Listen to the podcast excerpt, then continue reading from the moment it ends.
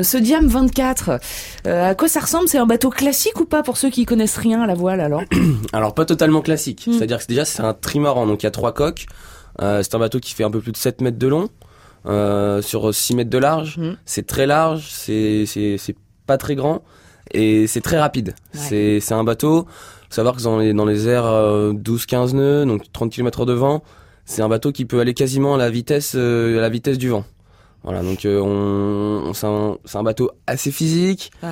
euh, pas très pas très pas très complexe dans le sens où il y a pas il y a pas c'est pas comme sur la Coupe de l'Amérique où il y a beaucoup de technologie dans le bateau. C'est en final c'est un bateau assez simple d'utilisation, mais pour le pour le faire avancer très vite, c'est très physique. D'accord. Mais c'est ça qui vous plaît, j'imagine. C'est que justement, ça doit être très grisant d'avoir de la vitesse comme ça sur l'eau. euh. Ouais, exactement, exactement. Moi dans la barre, j'ai une, des sensations assez particulières. Même on, on- c'est un, c'est un petit camion, on va dire.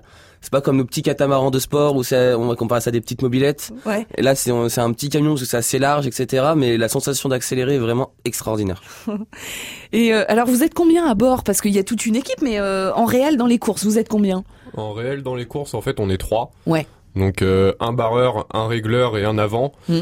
Euh, si on est cinq, en fait, c'est que ça nous permet, donc cinq navigants, Mm. c'est que ça nous permet de tourner euh, sur les étapes, Ouais. Euh, ce qui va nous permettre de nous économiser et d'économiser les équipiers en tournant en fait, euh, en faisant balle neuve de deux équipiers euh, à chaque jour. Et on salue d'ailleurs, on en profite pour saluer Alexandre et Mathéo, hein, euh, qui sont pas avec nous aujourd'hui. Euh, Clément également, qui s'occupe de la communication. Et ça, c'est un poste important, hein, on le sait, hein, pour que vous réussissiez bah, euh, à aller jusqu'au bout de ce projet.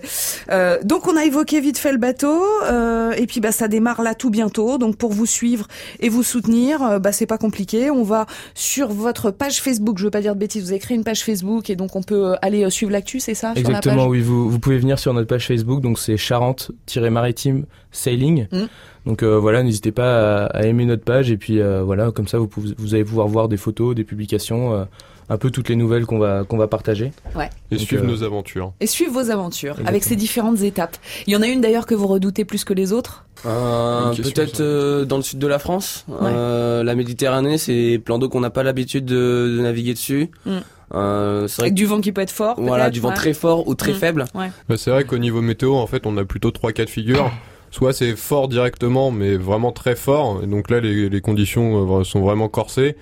Euh, soit on peut ne pas avoir de vent du tout. Mm. Et en fait, on peut aussi avoir un entre-deux, à savoir euh, pas beaucoup ou très très peu de vent le matin et euh, forcissant d'un coup euh, vers le milieu de journée.